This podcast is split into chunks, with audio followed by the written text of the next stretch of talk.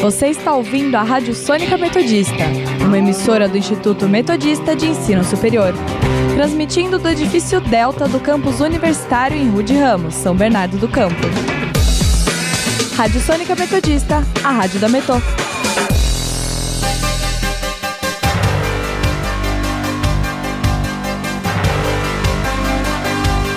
Começa agora o Jornal da Metodista, uma produção do núcleo de rádio da redação multimídia da Universidade Metodista de São Paulo.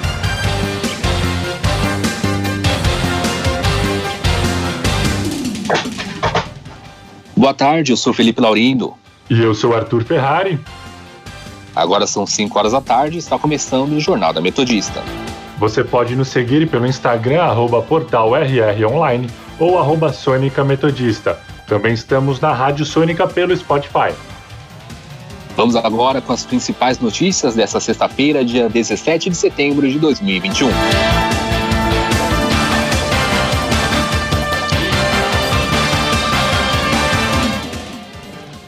Morte de uma jovem de 16 anos em São Bernardo do Campo está sendo investigado pelo Centro de Vigilância Epidemiológica. Anvisa se reúne nesta sexta-feira com representantes da farmacêutica Pfizer para falar sobre vacinação em adolescentes. Polícia Federal cumpre mandados de busca e apreensão na sede da Precisa Medicamentos. Secretário do, secretário do Ministério da Economia afirma que o governo pretende elevar o benefício médio do Bolsa Família. Facebook anuncia que vai adotar mais medidas para combater grupos que usam a plataforma para promover violência e teorias da conspiração. Perdão. Números da Covid no Brasil e no ABC. E no nosso quadro Giro pelo ABC, os principais destaques dos jornais da região. Saúde. Média móvel de mortes no Brasil causadas pela Covid-19 fica acima de 500 pelo terceiro dia seguido. O país registrou mais 637 óbitos nas últimas 24 horas. Com isso, o total chegou a 589.277 desde o início da pandemia. Já o ABC registrou mais uma morte nas últimas 24 horas, chegou a 10.684 óbitos. A cidade mais atingida continua sendo São Bernardo do Campo, com 90 mil casos e 3.243 mortes.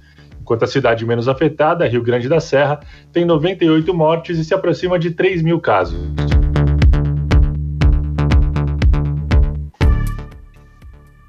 A morte de uma jovem de 16 anos em São Bernardo do Campo está sendo investigada pelo Centro de Vigilância Epidemiológica do Estado de São Paulo. Em 15 de setembro, o centro recebeu a informação de um rumor nos grupos de WhatsApp de que um óbito envolvendo adolescente estaria relacionado à aplicação da vacina Pfizer.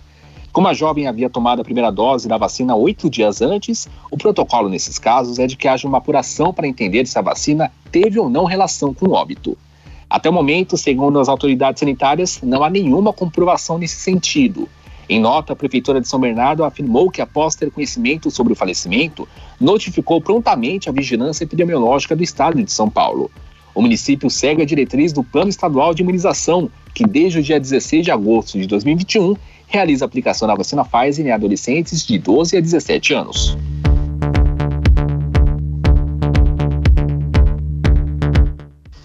A Anvisa se reuniu nesta sexta-feira com representantes da farmacêutica Pfizer para falar sobre vacinação em adolescentes. O encontro ocorre um dia após o Ministério da Saúde voltar atrás em sua posição e passar a não recomendar a vacinação em jovens. Para o Ministério, a vacina no grupo de 12 a 17 anos deve se restringir aos que têm deficiência, comorbidade ou vivem privados de liberdade. A reunião com a Pfizer foi fechada. No encontro foram prestadas informações para embasar a análise de eventuais reações adversas. A Anvisa reforçou que segue com a mesma posição que vem sendo seguida. Não há indícios que justifiquem a suspensão da vacinação em adolescentes.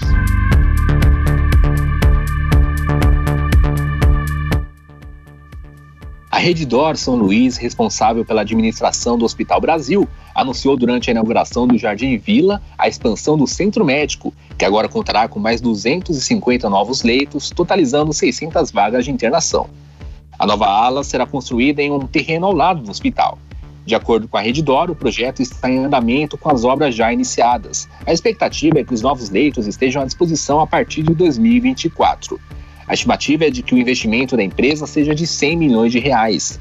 De acordo com o diretor regional da rede de saúde no ABC, Maurício Uli, a intenção é aumentar a capacidade de leitos do Hospital Brasil, abrindo a possibilidade de realizar mais atendimentos no centro médico, visando a qualidade do atendimento.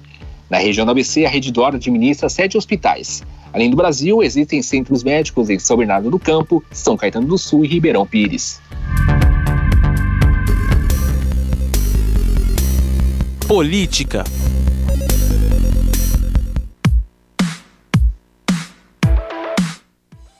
A Polícia Federal cumpre mandados de busca e apreensão na sede da Precisa Medicamentos, na Grande São Paulo. A operação foi solicitada pela Comissão Parlamentar de Inquérito e autorizada pelo ministro Dias Toffoli do STF. A empresa entrou na mira da CPI da Covid por ter intermediado a aquisição de doses da Covaxin entre o Ministério da Saúde e a farmacêutica Bharat BioNTech. Em nota, a defesa da Precisa disse que a operação nesta sexta é inadmissível. Os mandados acontecem em endereços em Barueri e em Itapevi, além de escritórios da empresa e locais de armazenamento de distribuição de produtos. A CPI também busca documentos que comprovem que uma autoridade da alta cúpula do governo federal atuou em favor da compra da Covaxin.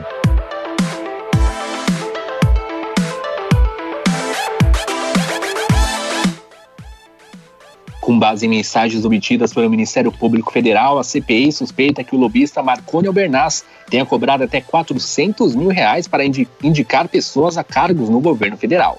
Uma das negociações envolveu o cargo de diretor adjunto do Instituto Evandro Chagas. De acordo com as mensagens obtidas, além dos 400 mil reais, Marconi pediu ajuda à ex-esposa de Bolsonaro, Ana Cristina Vale, para indicar Márcio Teixeira Nunes ao cargo. Ele chegou a ser nomeado, mas deixou a posição após ser alvo de uma operação da Polícia Federal. Além disso, a CPI investiga a participação da advogada de Bolsonaro no esquema. Em mensagens em posse do colegiado, Marconi cobrava 40 mil reais para que Karina Cufa levasse indicações capitaneadas por ele para integrantes da alta cúpula do governo federal.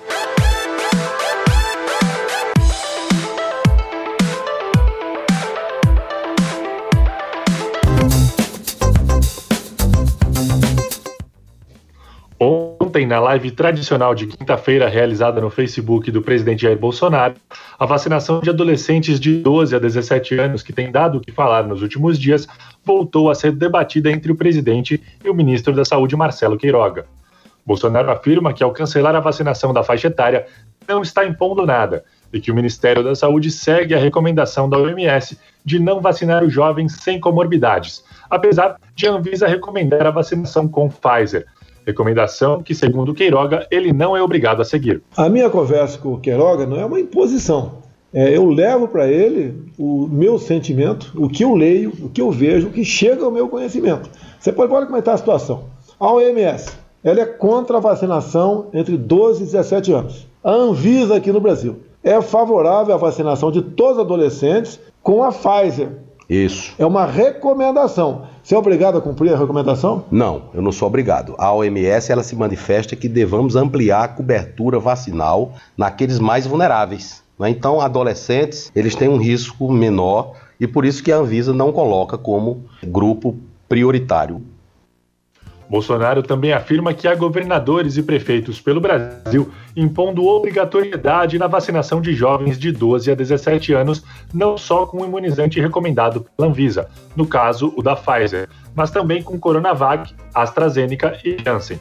E questiona sobre quem, re... quem recairá a responsabilidade caso essas vacinações resultem em efeitos colaterais graves para os jovens. Isso, alguns governadores e alguns prefeitos obrigando a vacinar essa garotada. Deixo claro, a OMS é contra qualquer, qualquer, qualquer vacina em, em menores de 12, 12 a 17 anos.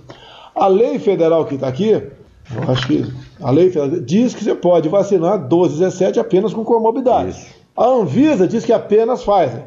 E tem alguns governadores de prefeito impondo qualquer tipo de vacina, não interessa quem seja o menor, entre 12 e 17 anos. É isso que transformou o Brasil quando se deu amplos poderes para prefeitos e governadores gerir essa questão. Se fosse o pai do governo federal apenas, teremos uma determinação, então é tudo resolvido. Agora, se tivermos efeitos colaterais graves, eu quero saber quem vai se responsabilizar. Economia.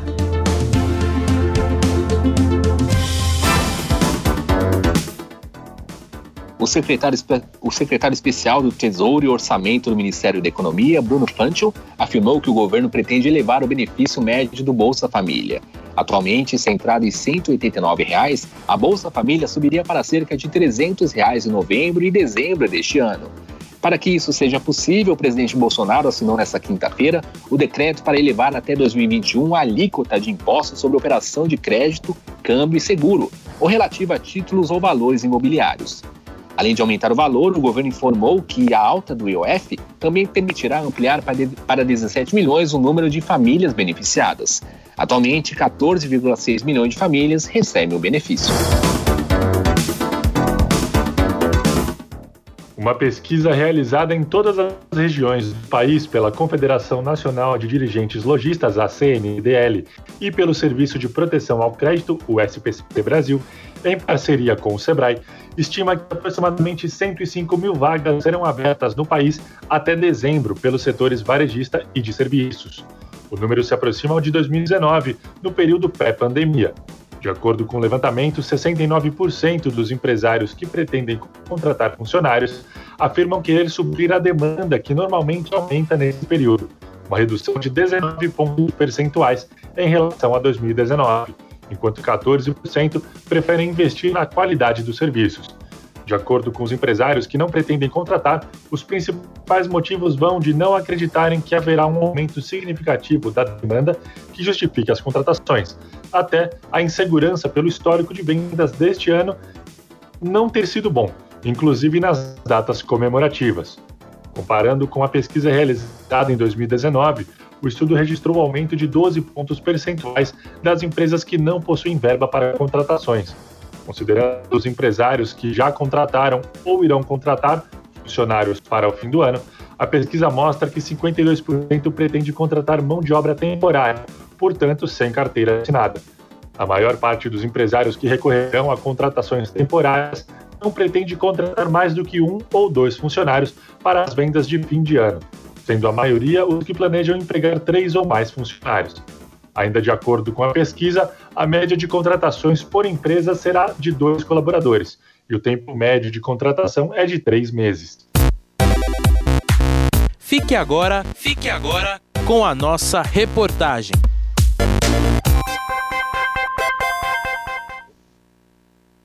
Através do projeto Enel Compartilha Eficiência, que incentiva o uso consciente de energia elétrica, foram instaladas duas árvores solares em São Bernardo do Campo. Confira na reportagem de Karina Crissanto.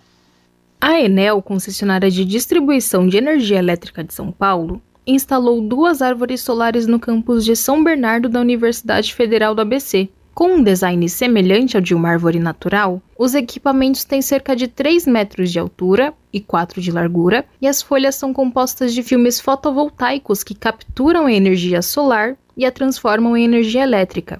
A estrutura que gera energia sustentável pode servir como fontes de carregamentos tanto de celulares quanto de tablets, já que possuem cinco entradas USBs, beneficiando quem frequenta o campus da universidade. O projeto faz parte da iniciativa Enel Compartilha Eficiência, que visa o uso inteligente da energia elétrica. Karina Crisanto para o Jornal da Metodista. Indicadores econômicos. 5 horas e 15 minutos e vamos saber como estão os indicadores econômicos e as principais moedas com o repórter Lucas Teixeira, que está ao vivo e nos traz mais informações. Boa tarde, Lucas. Boa tarde, Arthur, Felipe, boa tarde aos ouvintes. Nessa sexta-feira, o principal índice de ações da Bolsa de Valores de São Paulo, a B3, opera em forte queda. Essa queda é resultado do governo federal ter elevado o imposto sobre operações de crédito, câmbio e seguro, o IOF, em meio ao tombo do minério de ferro. Como o Felipe havia dito agora há pouco, essa medida valerá até o fim de 2021 e, além disso, o governo pretende arrecadar 2,14 bilhões de reais extra para custear o Auxílio do Brasil, que vai substituir o Bolsa Família. Às 16 horas e 55 minutos, o Ibovespa caía 1,91% a 111.617 pontos. É importante lembrar que ontem o Ibovespa também havia recuado 1,10%, em 113.794 pontos. Com isso, o indicador passou a acumular recuo de 0,43% na semana e 4,20% no mês. A perda do ano é de 4,39%. Outro que sofreu os efeitos dessa medida é o dólar, que às 17 horas operava em alta de 0,36%, cotado a R$ 5,28. Ontem a moeda norte-americana fechou em alta também, de 0,54% a R$ 5,26. Por hoje é isso, desejo a todos um ótimo final de semana e volto com você, Arthur. Obrigado pelas informações, Lucas. Internacional.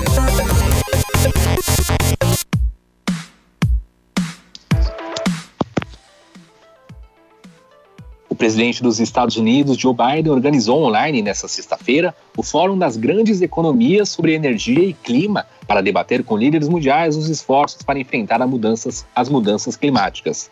A ideia do encontro é tentar criar um ímpeto antes da Conferência das Nações Unidas sobre Mudanças Climáticas, a COP26, marcada para 1 a 12 de novembro. O Brasil não participou do encontro que reuniu os líderes latino-americanos da Argentina e México. Os Estados Unidos e a União Europeia concordam em tentar cortar as emissões do gás em cerca de um terço até o final dessa década e estão pressionando outras grandes economias a se unirem a eles, de acordo com os documentos vistos pela Reuters.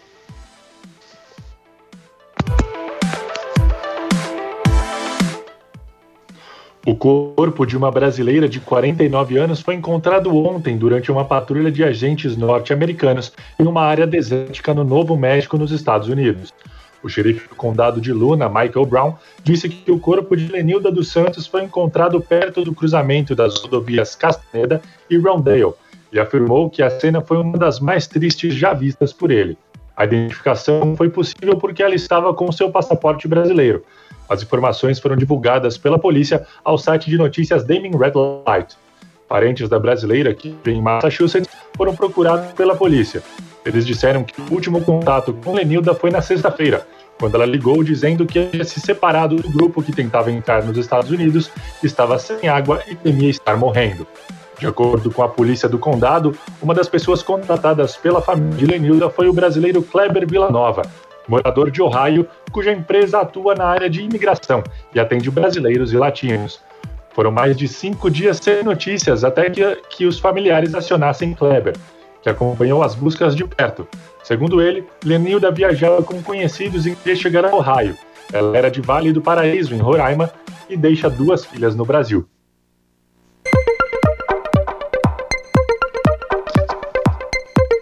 Tecnologia.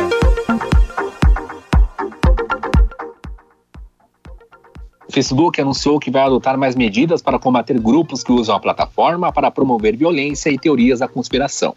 A primeira ação foi tomada contra uma rede alemã conhecida por espalhar desinformação sobre a Covid-19. Segundo a rede social, a ideia é agir em relação a usuários que agem em conjunto e representam uma ameaça aos demais, mas não se enquadram em outras violações de regras. O diretor da política de segurança do Facebook, Nathaniel Greicher, disse que a empresa criou protocolos contra redes de conta, páginas e grupos que promovem o chamado dano social coordenado. Como parte do novo esforço, o Facebook removeu cerca de 150 contas, páginas ou grupos operados por pessoas ligadas ao movimento alemão Verdenken, contrário a medidas como o uso de máscara em meio à pandemia. O Facebook acusou o grupo, que também estava no Instagram, de impulsionar conteúdo para neutralizar os esforços do governo contra o coronavírus.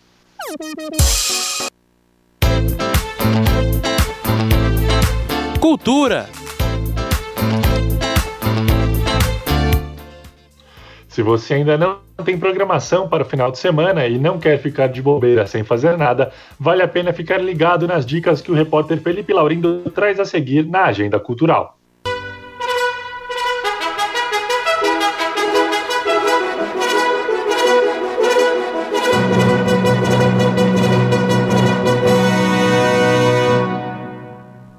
Olá a todos os ouvintes da Rádio Sônica, meu nome é Felipe Laurindo e hoje eu venho passar para vocês uma agenda cultural super bacana, repleta de séries e filmes para você curtir neste final de semana. Hoje, dia 17 de setembro, retorna a segunda temporada da série The Morning Show na Apple TV Plus. A segunda temporada da série, que é um dos carros-chefes da Apple TV, chega após alguns adiamentos em virtude da pandemia, que resultaram no hiato bem extenso desde aquele explosivo final. A história é centrada em Alex Levi, personagem de Jennifer Aniston, que é diretora do The Morning Show, um programa de TV matinal de prestígio que parece ter revolucionado a televisão americana. Quando Mitch Kessler, personagem de Steve Carell, seu parceiro de trabalho há 15 anos, é demitido por ser acusado de má conduta sexual, a jornalista se esforça para manter seu emprego como âncora principal, enquanto trava uma batalha contra Bradley Jackson, personagem de Reese Witherspoon, uma novata que quer roubar o seu lugar. A segunda temporada retoma a história imediatamente após o encerramento da primeira, e por isso volta para o início de 2020, tratando o surgimento da Covid-19 e a cobertura da mídia até março daquele ano. Pela Netflix, a amada série Sex Education volta para sua terceira temporada. Em 2019, quando estreou, a história protagonizada por Asa Butterfield saltou imediatamente à frente de outras produções do gênero, pela abordagem crua, direta e atual da sexualidade. E mais do que isso, como ela está ligada à aceitação e à autoestima. E se a segunda vez foi ainda melhor, a terceira temporada de Sex Education vem para aprofundar ainda mais os temas e fazer seus personagens crescerem, sem perder o humor esquisito e desconfortável que coroa a história. A terceira temporada de Sex Education abriu com incríveis 100% de aprovação no Rotten Tomatoes e nota 85 no Metacritic. Todos os episódios já estão disponíveis no Tudo Um mais perto de você. Clint Eastwood não é um diretor qualquer, ele é também parte da história do cinema norte-americano tendo sido rosto quando protagonizou a trilogia dos dólares de Sérgio Leone, e também a mente de momentos importantes quando dirigiu alguns dos filmes mais brilhantes das últimas décadas, como Os Imperdoáveis e As Pontes de Madison, o cineasta de 91 anos tem a sua história diretamente atrelada à produção do país. Clint dirige e atua em seu novo longa, Cry Macho, ambientado no final dos anos 70 e início dos anos 80.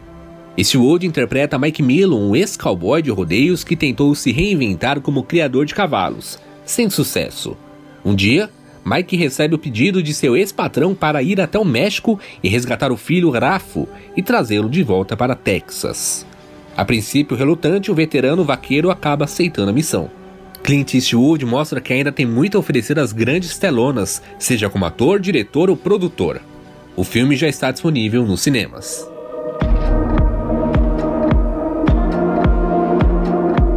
Depois de um primeiro filme até que interessante, mas que não dava tanta atenção e um final que ficou em aberto e que talvez prometesse um segundo Logan superior, Escape Room está de volta.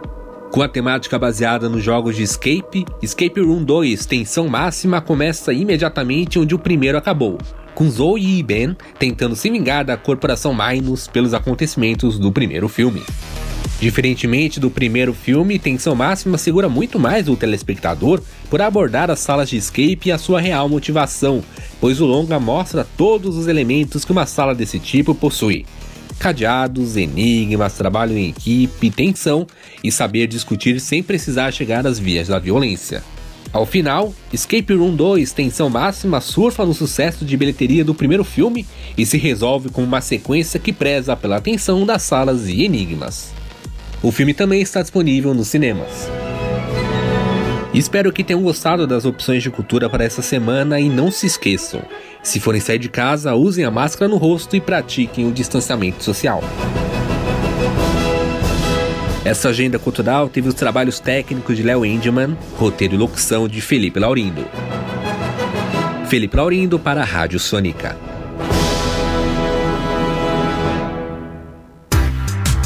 Previsão do tempo. Bom, vamos agora saber a previsão do tempo com o repórter Igor Guedes, que está ao vivo e vai nos contar mais detalhes. Olá, Igor, o que espera para a gente? Boa tarde, Arthur. Boa tarde, Felipe e ouvintes. Neste momento, São Bernardo está com 14 graus e a, e a umidade do tempo está em 11%. A temperatura mínima foi de 13 e a sensação de 14 graus.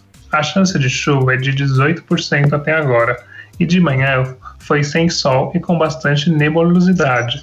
O clima vai permanecer assim até a noite. O sábado será de sol com, com nuvens na manhã e pancadas de chuva à tarde. À noite não chove. Máxima de 28 e mínima de 17. O domingo vai ser com sol e poucas e poucas nuvens. E não chove. Máxima de 26 e mínima de 18. Volto com vocês no estúdio. Obrigado pelas informações, Igor. 5 horas e 26 minutos.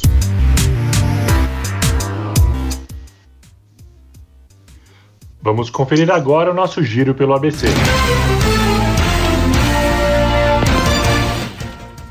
Diário do Grande ABC, escola em São Caetano do Sul, fica 20 dias com falta de água. Repórter Diário, Claudinho da Geladeira obtém liminar e retorna ao cargo de prefeito em Rio Grande da Serra. ABC da ABC, Santo André revitaliza a Praça Ibisota e presta homenagem aos sobreviventes da Covid-19. ABC Repórter, Guarda Civil Metropolitana de Mauá prende suspeito de realizar furto de cabos em escolas e unidades de saúde.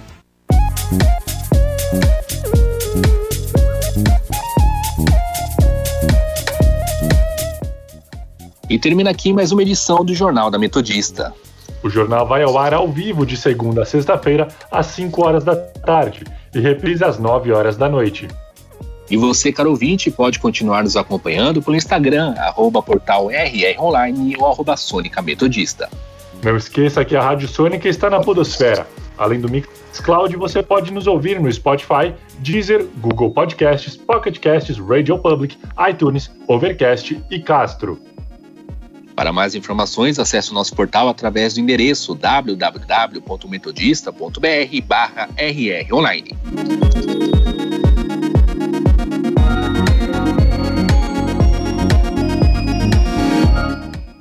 O Jornal da Metodista teve os trabalhos técnicos de Léo Endelman. Participação dos repórteres Lucas Teixeira, Igor Guedes e Karina Crisanto. A apresentação de Felipe Laurindo e Arthur Ferrari. Continue ouvindo a nossa programação. Um bom, um bom final de semana e até segunda-feira.